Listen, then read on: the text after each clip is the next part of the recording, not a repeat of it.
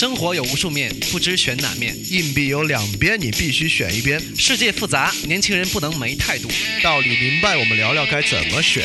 早起听，晚睡听，路上听，班上听，听了就停不下来的电台——翻转电台。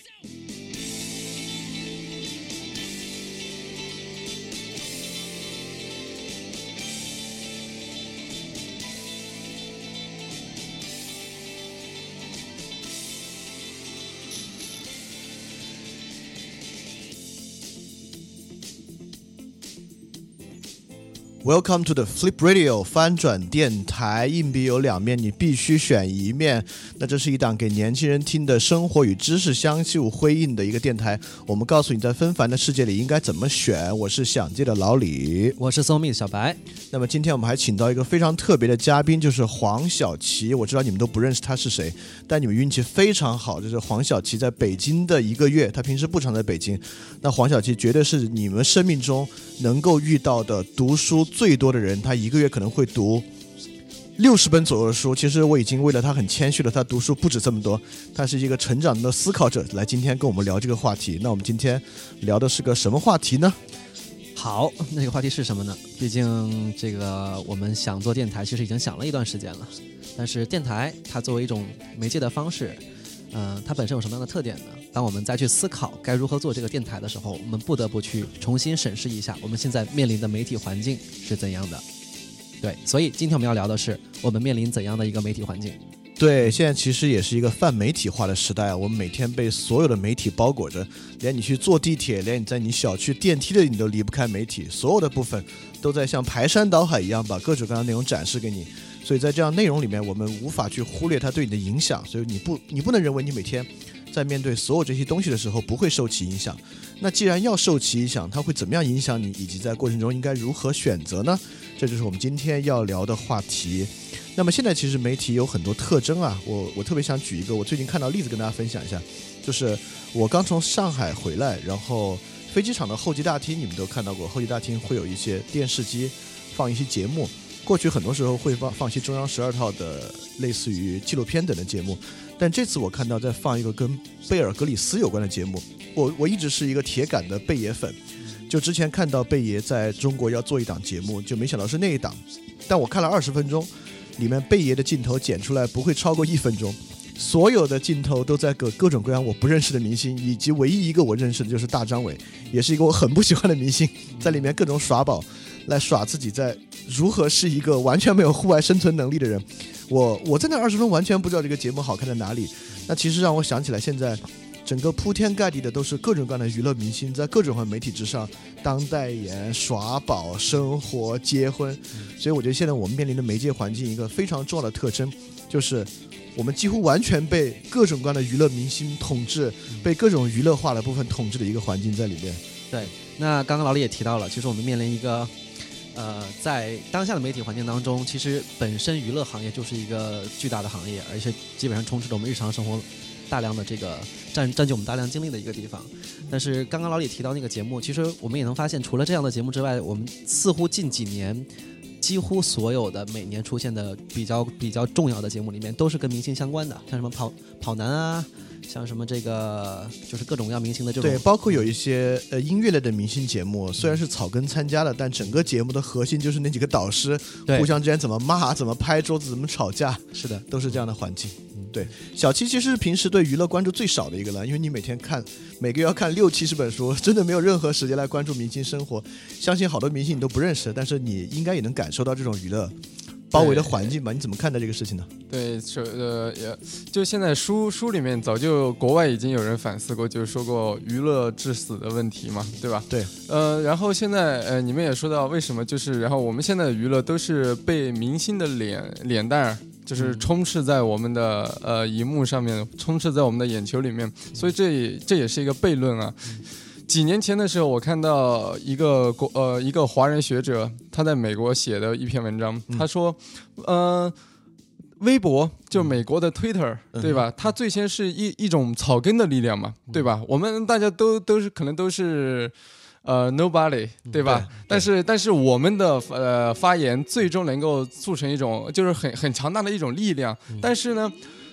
当腾讯当时也想做微博的时候他当时竟然直他直接也是明星策略，请那个徐静蕾，反正天价请了对，当时搜狐和腾讯都是明星策略，请一大帮明星在上面。对他呃，然后这个事他就呃，徐静蕾就写了一句话：“饭否？”啊，饭否？然后上面下面说是有几十上百万的呃点赞或者不拉不拉，你也不知道，嗯、我我实在不知道人家说一句饭否，我能够回什么？对，但是呃，那个那个学者就呃那个女学者叫向帆，她就说这其实是呃微博在呃腾讯其实就是在抛弃自己的根本力量，嗯就是他他他为什么会会这样做？他最终还是要向明星来看齐呢？不是说明星，当然可能明星好的呃会给我们。呃，有一些激励作用啊，或许，现在有什么激励作用？或许我说你真正喜欢的，比如说你刚刚说贝爷，对吧？你他，但是当他沦为那样一个道具的时候，沦为在一个节目的道具的时候，他呃他还是你喜欢的那个人吗？不，他他他他在他以前的节目里面也已经是一个道具了，但是在这个节目里面他更是一个道具了，他完全在节目里面就做一个 icon 形象存在。就刚才说明星有激励作用那那一点，我确实可以自己都可以反省一下。我作为贝爷的铁杆粉，买了贝爷的冲锋衣、贝爷的刀、贝爷的包。就当我穿着贝爷的冲锋衣坐在北京的地铁上的时候，其实有时候我会觉得恍如隔世，因为你按理说你跟在雪山上对吧？你跟在丛林里面，现在我穿着一件各种各样科技的冲锋衣，然后在北京的 地铁里面挤来挤去。对，也就是说，我我认为我喜欢贝爷，就会分享贝爷的这样的冒险精神或者怎么怎么样，但其实没有，它只是消费主义一个符号，它是一个促使我去买这件衣服的东西而已。所以我觉得这就是我可以反思一下整个媒介环境让我。产生了很多假象，我整个媒介环境告诉我，只要你看他的节目，只要你买他的东西，你就会成为他。但其实这是一个幻象，是的，你根本不会成为他。对对，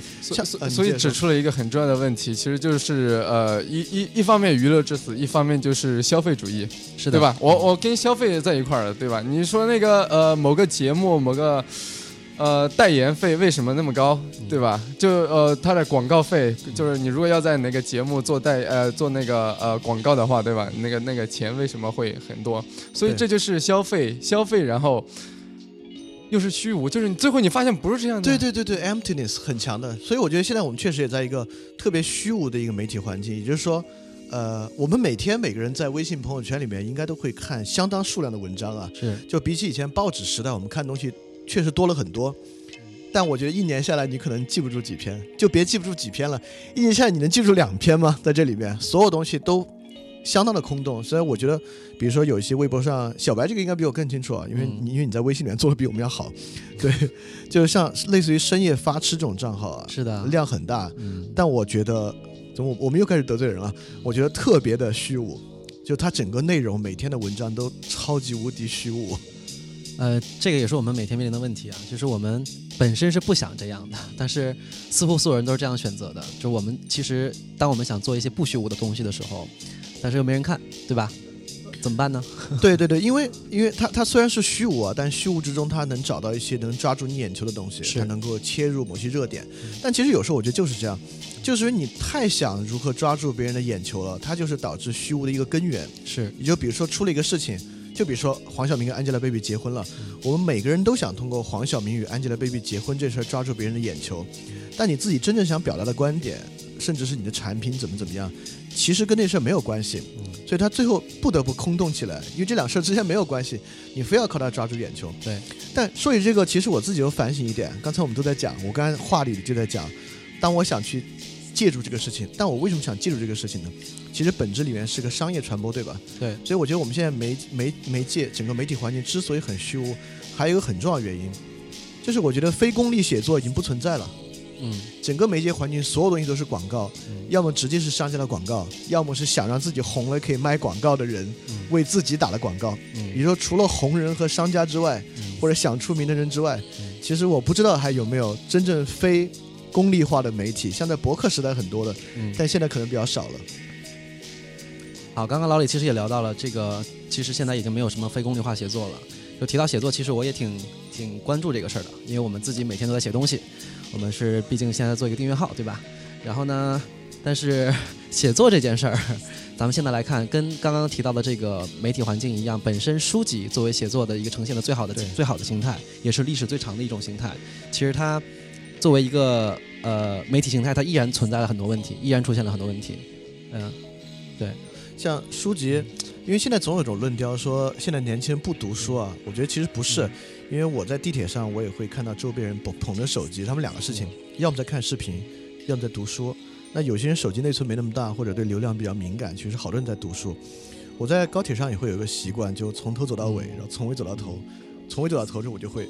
左右看两边，到底是在干什么。我觉得我下次可以带个计数器，左手一个，右手一个，然后看到按视频的，在看视频，左手摁一下，就像空姐在飞机上数人一样。我觉得下次我去火车站，我要数一下，嗯到底看书多还是看视频的多。但是，呃，所以看书的人很多，但我我还是想说一下他们在看什么书。嗯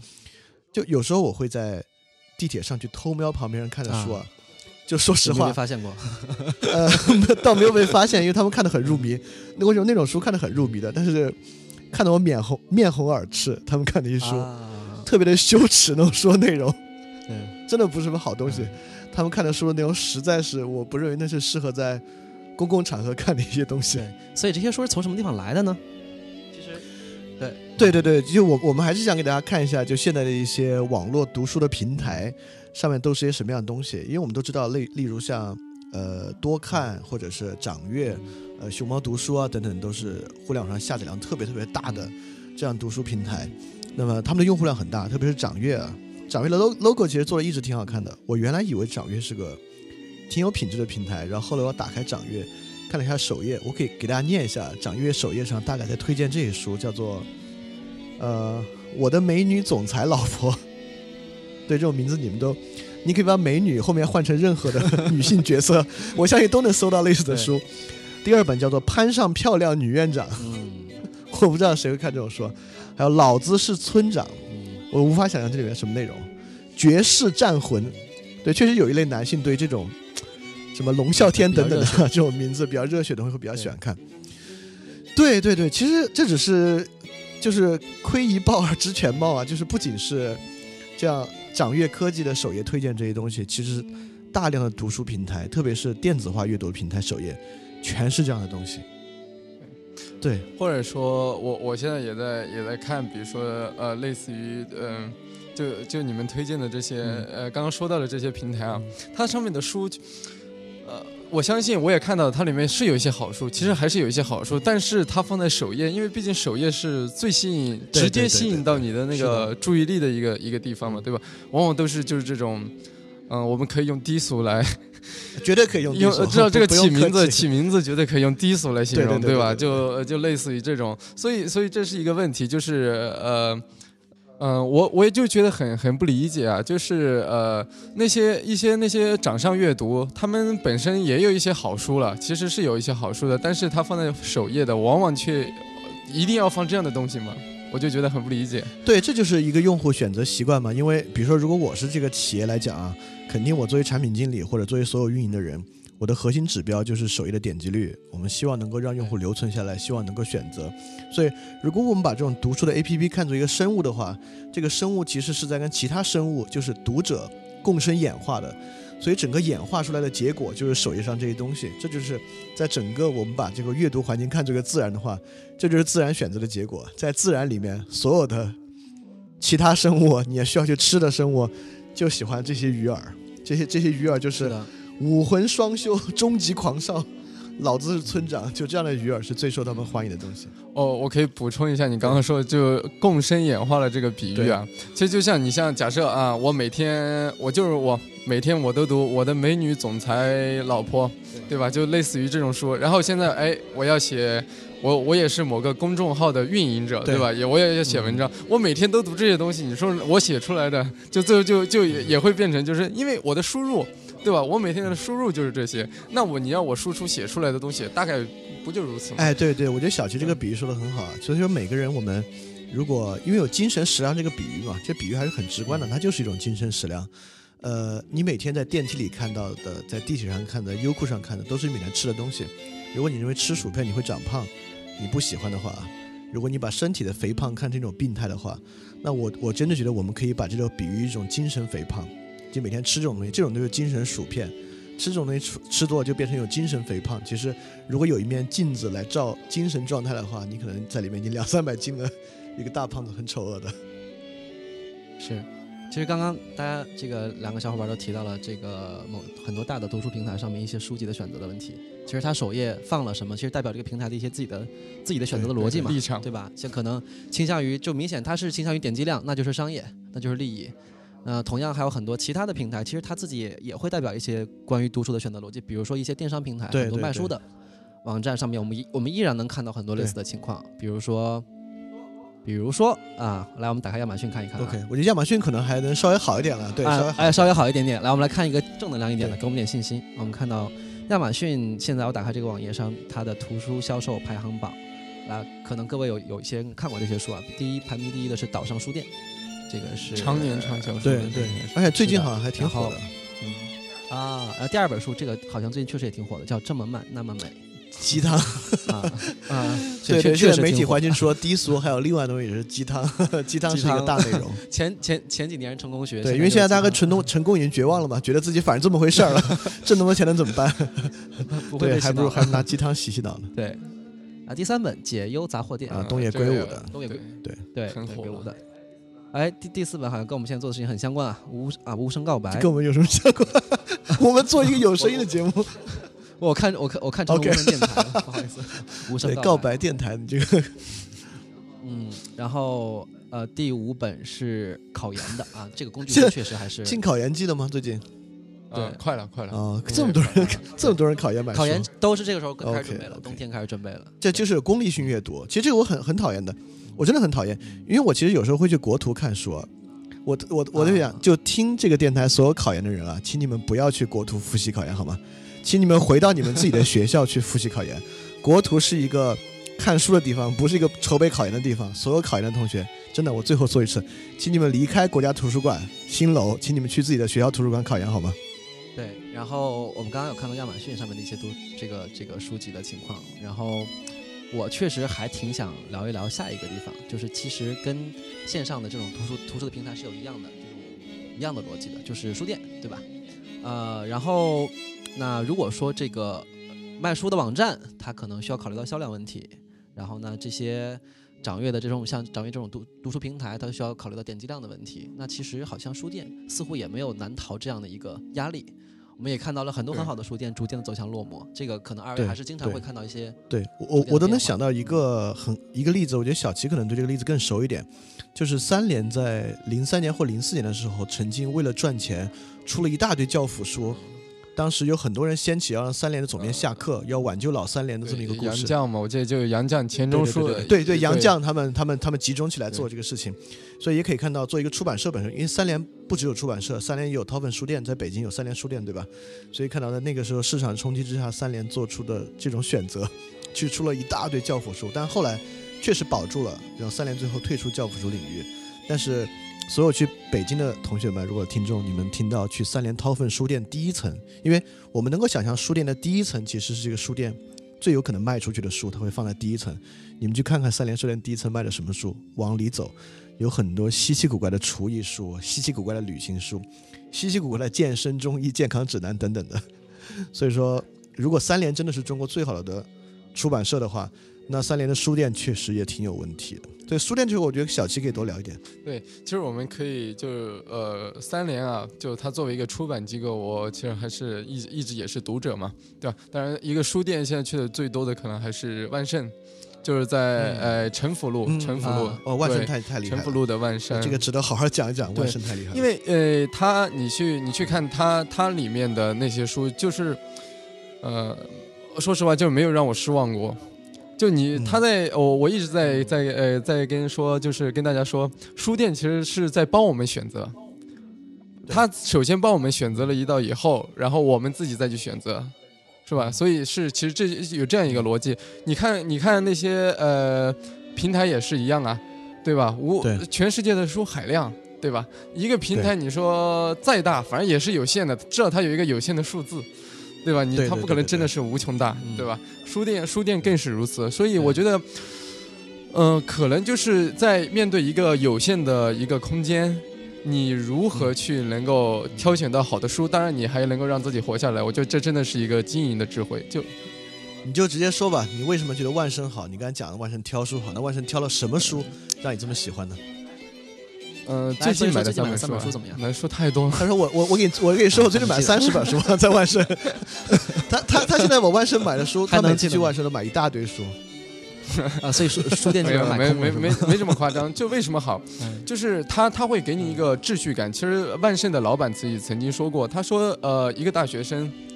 对吧？当他当他读读完大学的时候，他不是说他原来学什么专业，比如说学经济学，然后他说读完四年就知道经济学，而是他对整个对整个人类文明各个领域的知识，他心里都有个图，都有个谱，一个有个谱。嗯，这个谱呢，万盛就有，他就通过他自己书店的那个摆放，他就摆出了一个一个谱出来。比如说你一进去的就有那些什么中国近代思潮档案，就类似于这种，包括当然。这这这个这个就这这个分类就很奇特了嘛，对吧？最左边一架就是最近的展望和反乌托邦，再往前是人类合作秩序，整个对世纪文库的那一套。所以就他他你你一进去，你只要去那个空间，就书书店就是一个空间嘛，a place，家也是一样嘛。就以前人家说家就是一个空间，在这个空间里面，你看到了什么，你感受到了什么，这会这会对你形成一个，应该你可以从老李可以从脑科学的角度来理解一下，对对对，就是说其实实他就在塑造我们，他在塑造我们的感知，塑造我们的品味，这就一种输入啊，空间也是一种输入啊，对吧？呃，我先说这些对，然后听听你们再聊聊你们的，你们觉得这些书店。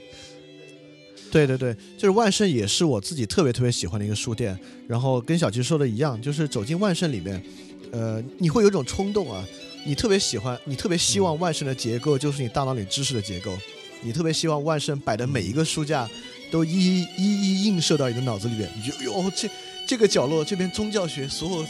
中国和西方宗教这些书的名字都好好，我好喜欢自己也知道这些。上去哇塞，西方思想名家，它有两排西方思想名家，按年代排的。第一排是最早期，从古希腊开始，苏格拉底、亚里士多德，再后面到近代英国的哲学家，再后面到现代的福柯，就是呃像尼采他们。对你，你每次走到你就会觉得哇，好希望这一架书都在我的脑海里面。再往里走，我好希望这架书在我脑海里面。所以万圣确实给人一种很强烈的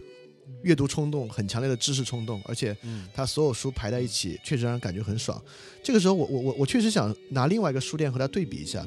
就是上海的季风，因为过去人们觉得中国有三大书店类的地标，就是北京的万盛，呃，南京的先锋，然后上海的季风。我以前只听说过季风啊，听说过季遇也挺惨的，从九个变成一个。那这次我去上海出差，就慕名去看一下剩下那个季风。然后他在上海图书馆旁边，我就围着那个上海图书馆的站转了好久，我说怎么周围一点也没看到他，我就给他打了个电话，他跟我说哦我们在地铁里面。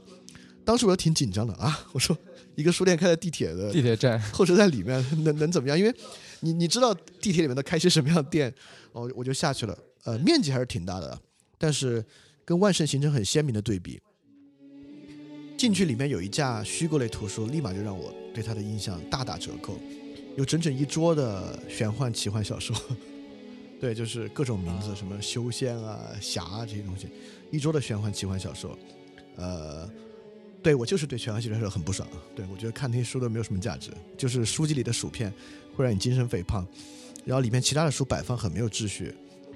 就你就别说书籍本身，你就说书籍摆放在桌上都歪歪扭扭的，导致我强迫症大发，把他们最近新书一摞一摞的叠整齐，叠到书上，再往里走，摆放真的非常非常的无序，然后很随意的 OK 哲学，把什么哲学堆在上面，然后社会学、党史研究等等这些全部在里面。所以说，从这么来看，我觉得季风在上海这么最后一家可能也不太开得下去，也就是时间的原因吧。其实很冷清，当时我去的时候，我觉得这么大一个上海容不下一个好书店，其实，哎，想想也是个挺悲哀的事情。那所以我们假设一下，我听到这儿我有一个好奇，就如果季风在当年九家店的时候，他的对书籍的筛选，他自己的态度可能是像万盛一样的，那他会还会我觉得还是会吧，就像一个军队从军容整齐开始打仗，一直打败仗，打到最后几仗的时候，那士兵衣衫褴褛 也没有什么军纪可言。嗯呃，就是书店的没落，我觉得不怪季风啊，因为小七应该更知道嗯万盛的历史。其实万盛到现在不是靠盈利活下来的，基本上是靠是个 NGO 组织。我觉得万盛不是一个企业，对，更多是个 NGO，所以万盛是从以前的辉煌到现在，虽然也很棒，但是在勉力维持。我觉得小七可以介绍一下。就是主要是他们一直在搬家，搬家的一个原因主要就是地租，对吧？地地租地租反正一直在涨嘛，所以呃，这这是一个问题。当然，流苏里就是他们的万盛的老板，其实也讲过，其实做书店嘛，还是做生意，对吧？这这是一个，当然呃，我们确实要看到一块儿，就是说网网络冲击。网上网上销销售书籍的一个巨大的冲击，但是你看啊，我们刚刚聊了多看，对吧？就是这种电子书，然后还有就是实体书。我最近看到一个数据，就呃也不是数据了，就是今年的法兰克福书展。今年你在法兰克福书展上，你说电子书要消灭我们实体书了，大家都不理你了。为什么？六年前。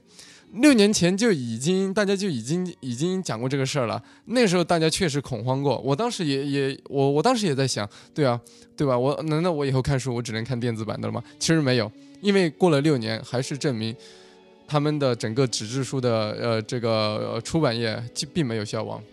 并没有消亡。所以还是，但是对于书店的冲击确实是蛮大的一块儿。很大。所以我我觉得很奇怪的一个，当然又又开始也算是得罪啊。也不是得罪，其实这其实就是一个消费消费者新新节目就是要靠得罪人，要谁告了我们才好。就一个一个，就我我现在就呃作为一个一个消费者啊，我去那个呃中关村创业大街，你看就呃总理都去了两回了，对吧？他们那有现在有那个书店，就呃延吉佑嘛，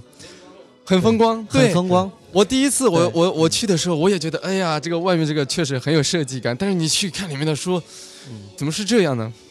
对啊。各种互联网成功学书籍，对，那那 那创业维艰从零到一大数据时代，这些是一部分。就是他确实，你说他就那么能摆那么多书，他为什么会摆摆那些呢？真的，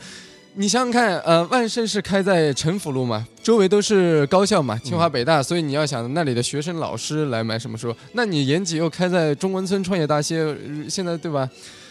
全中国一个瞩目的焦点之一啊，对吧？中国硅谷 开玩笑的，对中国的硅谷，中国中国的硅谷里面的唯一一个互联网主题的所谓的书店，竟然是是这样选书的。我当时一看我就很失望。我其实，在里面，我当时朋友直接给了我一张他在里面办的一个存了两千块钱，办了一张卡，然后他就就说让我去，呃，给给我用。后来发现里面的这这是这是一种受贿，不不是不是，直接给了你一张卡，呃，这是现在中央严打的啊，小金，那个那个那个是很很好的很好的哥哥了，对，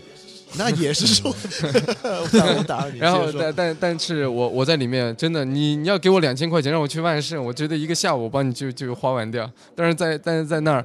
我还是花了呃花了一个月吧。最后都没没怎么买书了，最后就不买书了，就就主要还是靠喝他的饮料，你知道吗？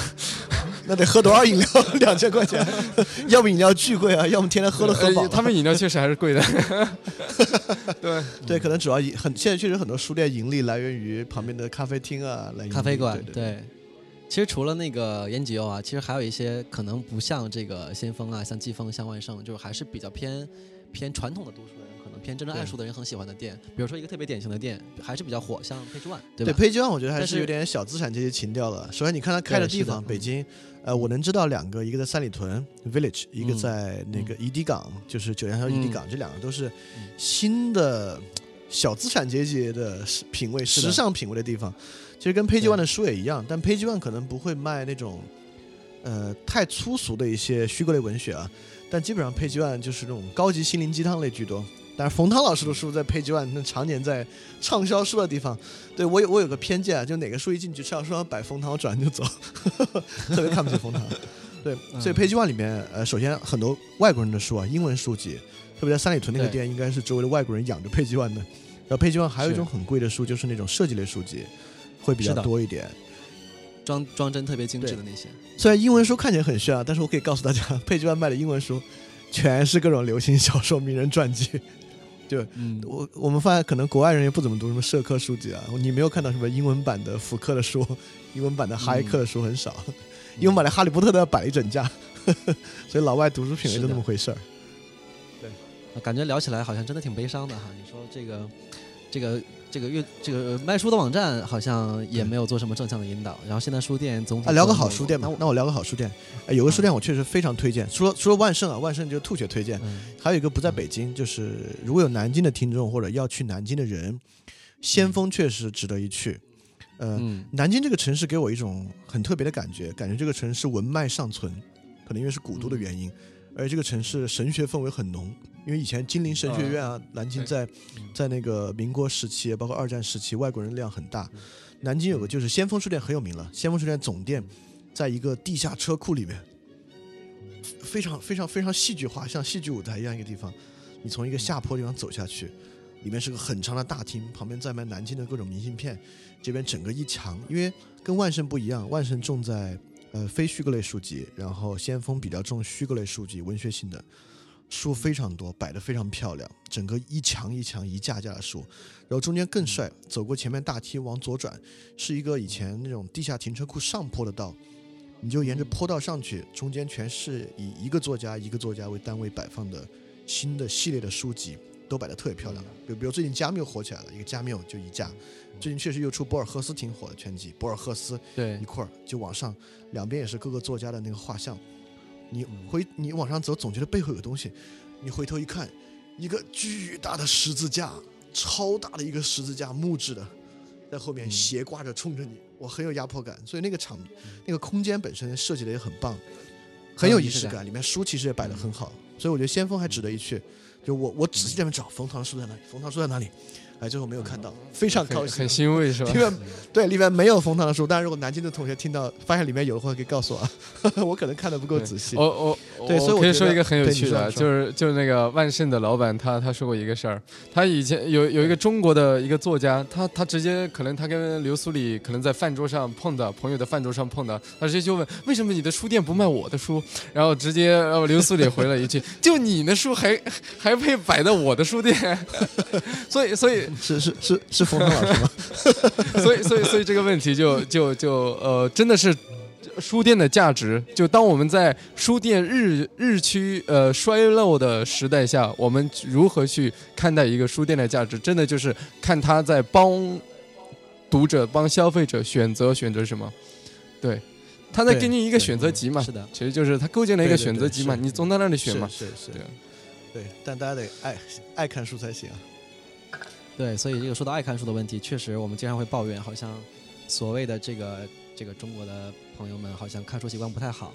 但确实，我觉得这个事儿有点难度啊，因为我们现在有太多的视频，不是太多的这个媒体的渠道出现了。比如说我刚刚说这个说说跑嘴对了，说视频，就聊确实视频做视频就是近几年特别新兴的一个嗯媒介的渠道嘛，就是包括更整个技术的进步带来一些视频传播的更大的可能性。我我知道一个数据，不知道对不对啊？就从嗯呃，应该是从一二年到现在，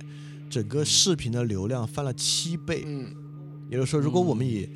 GDP 做指标的话，这就是可能。跑赢 GDP 这几百倍的一个速度，很吓人的，很吓人的。就是七倍是很可怕的一个速度。而且我们我们确实发现，像优酷啊，如日中天，开始收购很多公司啊，也买土豆啊等等的。现在在地铁上等等地方，我们都在看。就别说别人了，就包括我自己，其实也花不少时间优酷上。呃，你很难忍住自己去看一些娱乐的东西，去吃一些薯片，导致自己也精神肥胖起来。对所以老李在优酷上都看到些什么呢？还有还有记得的吗？对，优酷其实呃确实有一些现象，我们这边之前也也有一些功课，给大家看看优酷上首页是一些什么东西。我们其实摘了一些，可以可以给大家念一下啊，千万别有高期待啊，我给大家念一下：肤白腿美女神火热来袭，美女智商颜值齐爆表，抢男友绑架泼硫酸复仇，与前任发生关系你怎么看？二七零偷拍 IS 阵地成功复仇，就是刚才我们念到很多东西，这这就是优酷首页几乎最前面的位置能够推送给你的内容。就是由于我们是个电台节目，我们现在坐着就可以看到，就在我截的这个图里面右下角，呃，是一个没有标题的，但是在画面里面就是一个女士宽衣解带，露出他的胸罩。对，这种其实我觉得这种图和这种画我们呃很熟悉了，在年纪稍微大一点的这些听众，在最早门户网站的时代啊，除了门户网站嗯第一屏煞有介事，各种国内国际新闻，稍微鼠标滚轮往下一滚，整个下面的部分如果遮掉旁边内容，你都不知道这是个什么网站，怎么全是这样的东西？包括大量的小你看我们看这些视频的，就是他们这些标题啊，跟我们刚刚念的，就那个书，就那种读书平台美美什么美女总裁之类的，就就这种挺如出一辙真的是如如出一辙。但是，难道真的只能够大家都能够只能够就是娱乐至死吗？你是这样放的，我也靠这样放，但是这不这不经济啊！每个人都这样的，到最后、呃就没一开始有一个人这样做可能会吸引到眼球，对吧？但是后来所有的人都这样了，我觉得都没呃消费者也会疲惫啊。嗯，第一啊，我就看谁能够进一步击穿底线吧。就是我们能知道，现在视频网站已经国家经过了所谓两轮禁网行动了。呃，我们可以回忆啊，就可能在大半年之前，那会儿优酷和土豆上或者其他视频网站的信息可能更劲爆、更没有底线、低俗的更厉害。那现在都已经是净网行动之后了，其实也非常非常低俗。我们我们刚才念的内容其实都非常低俗而没有意义。我刚才小七说了一个很重要的事儿，就是当大家都这样的时候，有没有其他网站能够从商业策略上讲，你选择另外一条路突破出去？呃，我我我相信一定有人试过，包括试各种各样其他节目形式，但试的结果，我自己能举出一个让我特别特别悲观的一个例子，就梁文道老师在优酷上办的那个《看理想》这个节目本身很不错啊，但优酷也经常给他首页推荐位置，但首页推荐的标题啊，跟我们刚才念的没有什么区别。民国二奶什么什么小三怎么怎么样，日本国怎么怎么样，大屠杀怎么怎么样，然后中国青年反日就各种民族主义的那种话，然后各种什么民国的二奶、小三、色情的，什么民国青楼女子怎么怎么样，就是我我我特别佩服那个小编啊，真的你你出来我保证打死你，就是你是怎么把这么好的节目跟这些东西联系到一起，给每一期看理想的节目都能起这么庸俗、这么下三滥的标题的，我真的很好奇。但是我觉得这是一个特点，就比如梁梁梁梁梁文道老师这个节目肯定是一个挺高质量的节目，也是想全是这种低俗内容，看我们怎么能突围一下。但我觉得他们可能试过很多，可能还是这种标题好一点吧。所以我觉得很多商业企业他会去试嘛，他会去看看什么样效果会好一些。所以本质上我还是挺悲观的。最终视频平台毕竟它也背负这些商业的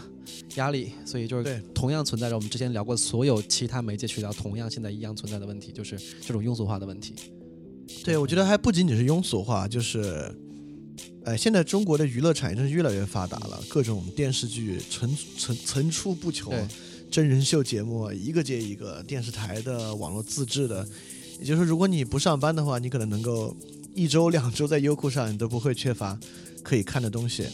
但是，就所有的这些节目里面，包括这么多电视剧，我们认为，哎，那个电视剧做的很好，什么良心制作，就看完之后真的有什么别的东西吗？像那种东西，我还挺怀疑的。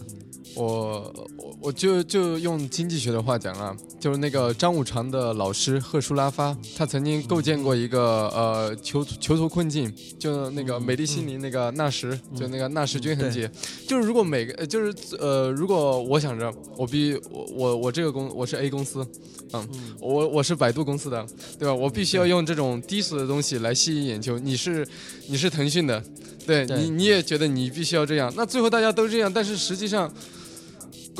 至少他在其实还是在丧丧失很多呃呃丧失很多粉丝的。至少我觉得我看那些之后，我我不会再是，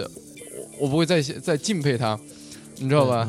就就其实这是一个困境，其实他们现在普遍的都走向了一个困境。包括我前之前去年看到有人爆出来那个大众点评网，对吧？他首页爆出来九点九十九元带学妹去开房。你想，那你想想，就就就这样的东西，就当然最后查起来，他们又说可能又是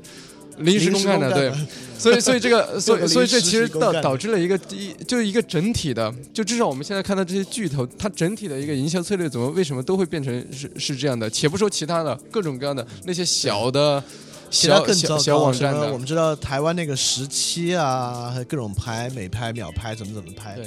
这些东西比优酷的首页黄多了，真是很夸张。对，所以所以这这这就是一个真的走到了一个囚徒困境一样，而且是一个真的是一个很很很不好的一个结局。难道呃？但是我们要问一下了，那商业智慧在哪里呢？假设大家既然我看到，既然这些人都这么做，那我想一下，我能够让自己活下来，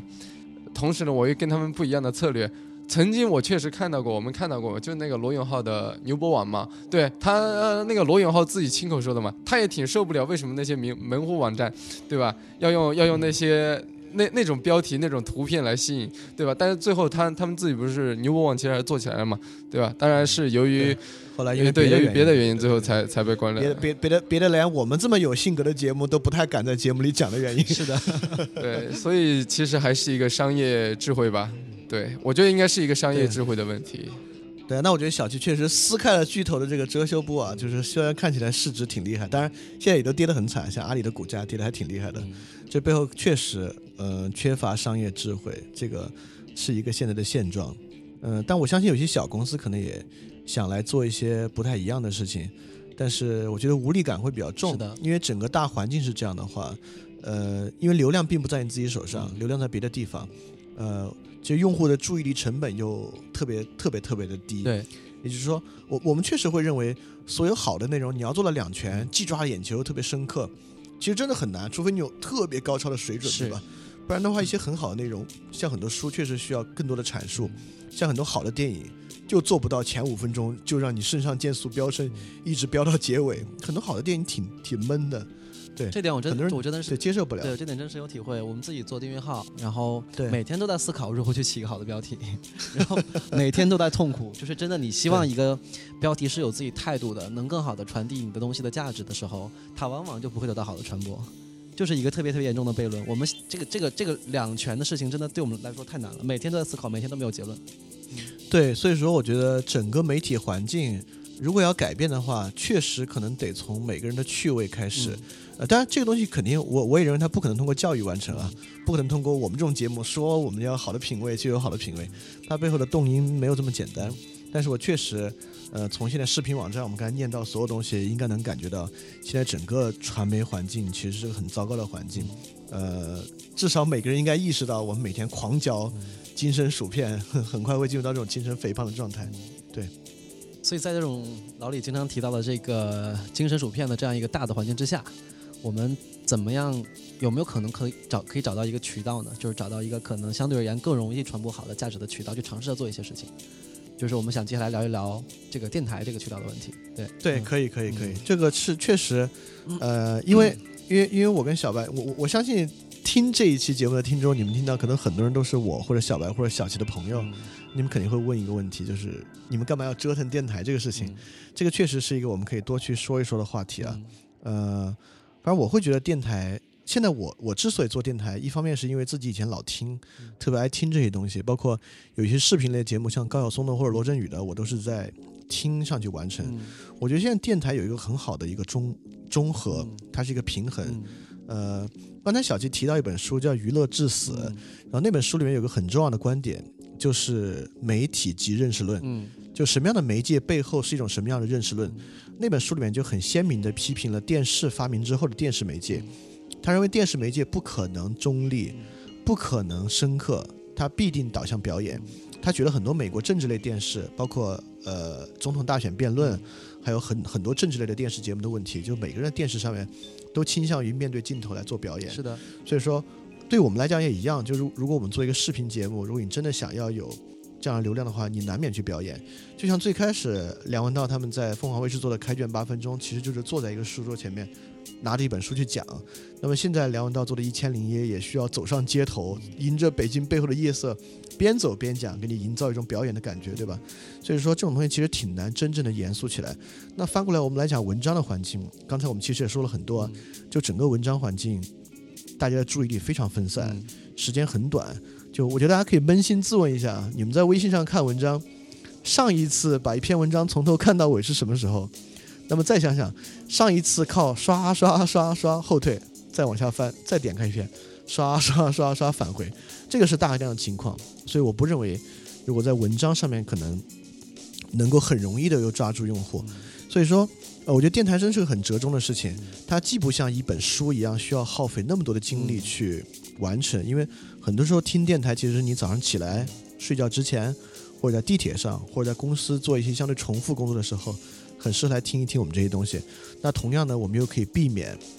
过于庸俗化，或者避免像视频一样去表演，还是能够相对自然的去像聊天一样去聊一些话题，阐述一些我们的观点。所以我觉得这个确实是我们想去试试电台的原因。最开始也介绍过了，我们电台叫翻转电台，对，所以这个翻转电台为什么取意叫翻转电台呢？老李再跟大家解释一下。就是这其实是我们觉得一个两步走的一个部分啊。呃，我觉得人还是得去选择些东西，但现在的情况就是我们都不选择。就是你觉得你在选择《琅琊榜》，你觉得你在选择《云中歌》，其实不是，是某种推力把你推到《琅琊榜》那儿，推到《云中歌》那儿，对吧？包括你去吃什么是你在选择吗？还是大众点评网的排序在选择，对吧？很多时候其实是大众点评网的排序，甚至是靠团购在选择。你在选择找人上门按摩吗？不是，是找人按摩的券在推着你去找人上门按摩，那根本就不是你的选择。所以我们特别想觉得人还是需要有选择，所以翻转那个 flip 就是 flip a coin 的意思，在你扔一个硬币的时候，你需要去选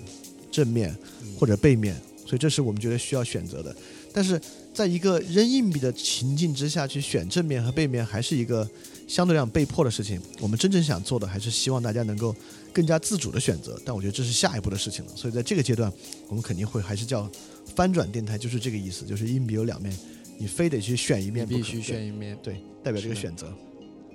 嗯，这个让我想起，就是我我我是学经济学嘛，经济学里面不是有一个呃，通常分析一个事物的时候，你为什么选这个而不是其他？就一个就一个是你你要选的这个商品，比如说苹果手机，对吧？然后嗯，其他就是 B，对吧？这是这是一面是苹果手机，另一面就是其他，其他其他意味着什么？其他就是当你在听我们这个电台的时候，你你不仅没有在听其他的电台了，你在听我们的 Flip Radio，然后你同时也没有再去。呃，看其他的优酷视频了，对吧？你不可能同时你说我又看这个又听那个，对吧？所以，所以这呃，我觉得很感动啊！就今天我能够被呃邀请来做这一期电台节目，因为这也是我的第一次电台电台体验。就是我曾经读大学的时候也学过一篇英文的文章，上面上面有一段话，我现在呃那个意象一直存在我脑子里面，就是呃一个人在美国开着车，他在那个荒漠的可能是美国的呃美国的西部。那个马特别那个旷野，旷野里面那个暮色，或者是黎明的时候，他一个人，然后他轻轻打开他的那个电台，然后听着一个声音，不知道从哪里来，可能我们现在我们现在就在坐在北京这个胡同里面，一个一个胡同里面，对你可能现在在，可能就在中国的西北，你也可能是在美国的西北啊，呃，留学生现在也很多嘛，我希望，但是我觉得我们能够通过这个声音相遇在一块儿，这就是一种。其实概率上其实很难计算的，所以所以现在有一个叫量量子纠缠嘛，就我我我还是挺认同量子纠缠这种就这种观点，就是说不知道为什么，反正我们就呃不同时空的人，就是突然一下就揪在揪到一块儿了，我们就通过这个声音，就通过这个电台。对对对，这个这个其实我觉得小小齐说的特别走心啊，我也挺有感触的，想往后说一句，就是呃电台这个东西，我觉得不光是一个认识论上的一个折中方案，我们提供的，其实我觉得它也是一个。相对来讲很真诚的方案，就我们不用在视频里面来跟你们隔着一个屏幕我们演，你们来看。就现在大量的你们能想象，你们在优酷上看东西都是别人在各种表演，我们也不用在文字里面透过很抽象的方式跟你们沟通，因为文字毕竟是一个很抽象的。我把我的想法变成字，你再来读这个字，因为声音本来就来讲，我觉得比起视频和文字来讲都会更亲近一点，就直接通过我们的声音。通过你的耳膜鼓动来来这来来这样震动，这是一个非常非常直观的一个很亲切的方式，甚至是一个很亲密的方式。所以我们确实也是想通过电台这点，能够把我们的想法更自然的、更亲密的表现出来，来跟所有的听众之间来沟通。所以这也是我觉得电台在，特别是在这个时代之下，很有魅力的一个原因。对，所以我们今天聊到了我们面临的各种媒体渠道所代表的一个媒体大的环境，它确实让我们看到了很多悲观的。色彩，但是我们依然希望能够在这个我们认为一个好的渠道，也就是电台这个渠道，能去尝试着做一些正量、正正能量的、正向的一些积极的事情，给大家带来一些好的选择。嗯，对对，其实，在整个电台环境也也也未必都很好啊。事实上，我们不能说这个电台环境全是好东西。呃，电台上标题党的东西啊也特别多，像我们肯定会在荔枝 FM 上去放，但荔枝 FM 上现在最火的一个电台，然后每一期节目大概四五分钟。全是各种各样的情感鸡汤，什么静静的和你在一起，就这样的标题点击量特别大。其实我我都特别想问一下，到底是什么人在点这样标题啊？能够一期点出四五十万的播放量，我一方面在播放量上很羡慕他们，另外一方面其实也也也能够看到，即便是电台这样的声音媒体，其实整个我们可以管它叫一半鸡汤一半低俗的环境，也在渐渐的爬到这个媒体之上来，来侵蚀这个媒体的环境。所以现在来讲，我觉得从每个听众的角度来看，或者从你面临这个媒体环境角度来看，每个人其实可以看看你每天到底在听些什么，看些什么。做些什么事情，这是每个人都可以去面临的一个，对。呃，其实也让我想到另外一个东西，就是有一个英剧叫《黑镜》，呃，《Black Mirror》，《Black Mirror》的第二季还是第一季啊？有一集 Five Million，好像叫 Five Million Clicks，就是那个黑人小孩演的那集啊。就每个人都在，由于没有工作，你在蹬一个电动自行车给这个城市发电，然后他躺到自己的床上，那个面上就是各种各样的娱乐，以色情的为主。然后他们有一个娱乐节目来选拔，一旦你蹬那个自行车蹬到五百万的一个哦，呃，five million merits，就蹬到那个积分的话，就会选你出来去一个节目。他在那个节目上突然爆发，痛斥这个娱乐环境，痛斥这个环境的虚无。但是最后，他他以为他爆发之后大家会把他杀掉，结果他在那个台上大爆发，暴怒大叫之后，他一停止，下面所有人开始猛烈的鼓掌，都觉得很精彩，猛烈的鼓掌，红了，红了，然后。他慢慢接受了，OK，就即便是我这样发怒，也在被人消费。然后他最后就在那个环境里面办了一档这种视频节目，每天在视频里面演发怒、抨击事情，然后大家去看。那其实也变成一个很悲观的一个事情。所以说，我觉得这也是媒介环境一个很重要的。我我我我们必须充分的意识到，我们跟这种媒介环境的共生关系。你在里面要独善其身啊，几乎是个不可能的事情。只要你用手机，你还看朋友圈、看微信、去买书。所以泡在这里面其实是不太可能独善其身的，你需要更警醒的在这个 jungle 这个森林里面去找到自己的路径才可以。呃，你刚刚说到呃黑镜啊，就那个隐喻啊，对吧？其实跟跟我们的生活也很想呃想象一下，其实也很接近。我们每天都是上班，然后我们可能会有一个霸道总裁，对吧？然后我们就然后然后就这样朝九晚五嘛，对吧？挤地铁，工作，工作完了回家，回到家吃完饭，对吧？然后就是开始看好声音，对对，然后看这些东西，每每年都可能哪一 对，每年不会断。然后，但是活得有意思吗？或者我们，然后同时我们又要看到，就是在科技，我们现在不是都说都在说人工智能嘛？说机器人即将即将。呃，什么在地球上觉醒，或者基点降临？对啊，但问题是，如果我们每天都只是这样的工作，我们每天真的其实也某种程度就像也是一个机器啊，我们就是一台机器啊，我们可能是给我们老板工作的一台机器，对吧？对，呃，用那句搞笑一点的话说，呃，人类还怎么统治这个地球呢？对吧？所以，所以这其实是呃关切到我们自身的一个问题，就是说。呃，我们三个都不是技术出身，就我们都不是程序员，对吧？但是我们都是在跟这个呃技术世界在打交道。你们俩都已经开始在创业了。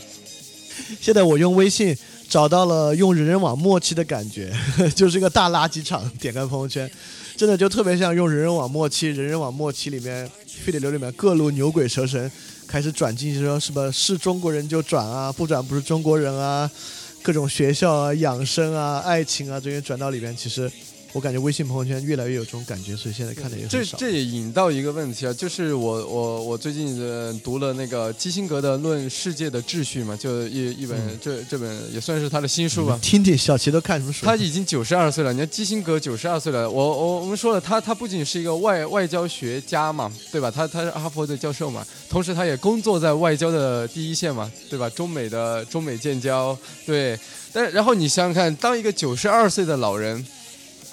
在这个时代，这去年的时候，思考世界秩序的时候，他最后一章的标题是什么？技术、均衡和人的意识。你想看他他自己很诚恳说：“你让我现在去追现在的技术，我我追不到。但是我觉得可以去思考这个技术的内涵吧。”技术的内涵就是什么？我们每天用的这些东西，这些呃这些电子产品，对吧？它给我们的生活带来了什么？然后我们从我们自身的生活作为一个反馈来进对它进行反思、批判也好，就包括今天我们一直在聊的这个主题，对吧？所以这呃呃就是说还是要回到一个我们的生活世界。对生活世界，起码我希望过得好一点啊！我鸡，我确实，我也我知道那鸡汤也也没错，对吧？他宣扬的就是说怎么过得好，但问题是，他我对，我 我旗帜鲜明的鸡汤就是错，对对，这这这也是我我想的，就是真正要要要过得好，还是要还应该还是要深思一下嘛。鸡汤救不了你啊。对，我觉得刚才小齐那个让我引引引出我最近的一个感受，我觉得，呃，这个感受跟这个媒介环境还真的有关系。呃，我我越来越把手机当做一个器官，就手机其实不是个电器，手机是我们的一个器官，是一个很重要的器官。你现在其实很难离开手机而生活，在飞机上的状态，你在飞机上关掉手机啊，其实那几个小时对你来讲很不一样，跟你跟你平时完全不一样。现在飞机还没停稳，你恨不得就要把你的器官开开，所以说，我觉得对我们来讲，我就给你个选择，要不把你的脚脚脚上的指头砍掉四个，要么你这辈子都别用手机，你会怎么选，对吧？所以我觉得，我觉得我们真的应该把手机当做器官来看待。如果我们将手机当做器官来看待的话，那么所有的媒介环境就是你这个器官里面长的东西。所以你到底让你器官里面要长什么？你每天让你这个器官里面充斥着什么样的内容在这个器官里面生长起来？我觉得是小齐刚才那话引到我想的一点。就基辛格来讲，他可以不追技术，但他完全可以意识到技术现在已经是这么样的一个东西。我曾经看过一篇文章，说当年在美国二战的时候，就因为炉边谈话，当他们的总统啊，就就通过电台啊，当时美国美国军人愿意参加二战的一个条件是，可以听收音机，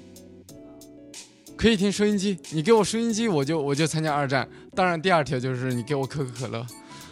当然当时呃对，可口可乐，对，就是可可乐，对吧？所以我觉得很荣幸吧。对我，我跟我跟我现在一起对话的这两个人的认识时间不超过一年，呃，顶多也就一年。但是，对我们认识一年，真的，我跟小白见面才一个星期，对吧？但是是何种原因让我们能够拉近在一起？我相信电台前面的你也会跟我们拉近在一起，真的。对，所以今天的节目我们差不多就到这里。今天我们为大家聊了传媒环境，聊了书籍、电台与优酷。对对对对对。所以说，其实总的来讲，我们对这个环境和世界，我们是呃，至少我啊是偏悲观的。你会你会比较悲观吗？小我比你稍微，好一点吧。你会稍微乐观一点。小齐呢？呃，我说了，我我我我没办法用悲观和和乐观来来表达我自己，我现在还在想，对 OK，我我我没有，我现在没有没有，当然会有个有会有让我高兴的事儿，也会有让我悲伤的事儿，但是我还是在在在思考，在探索吧。哎，到底到底怎么了？因为说实话，我有时候真的就是太悲观的时候，你最后你还是想。既然都这么悲观，那还是干脆就英雄一点，对吧？大不了活活一世嘛，对吧？还是你还不如做个英雄一样，对吧？对你去反抗一下嘛。小七现在还是一个审慎的乐观主义者。嗯，对。OK，那我们用一首歌来结束今天的节目，也让这首歌来看刺激一点大家的英雄主义。这首歌是新裤子的《没有理想的人不伤心》。那么我是一个有理想的人，因此我对这个媒介环境就非常的伤心。感谢大家收听第一季的 Flip Radio，我们下期再见。下期再见。再见。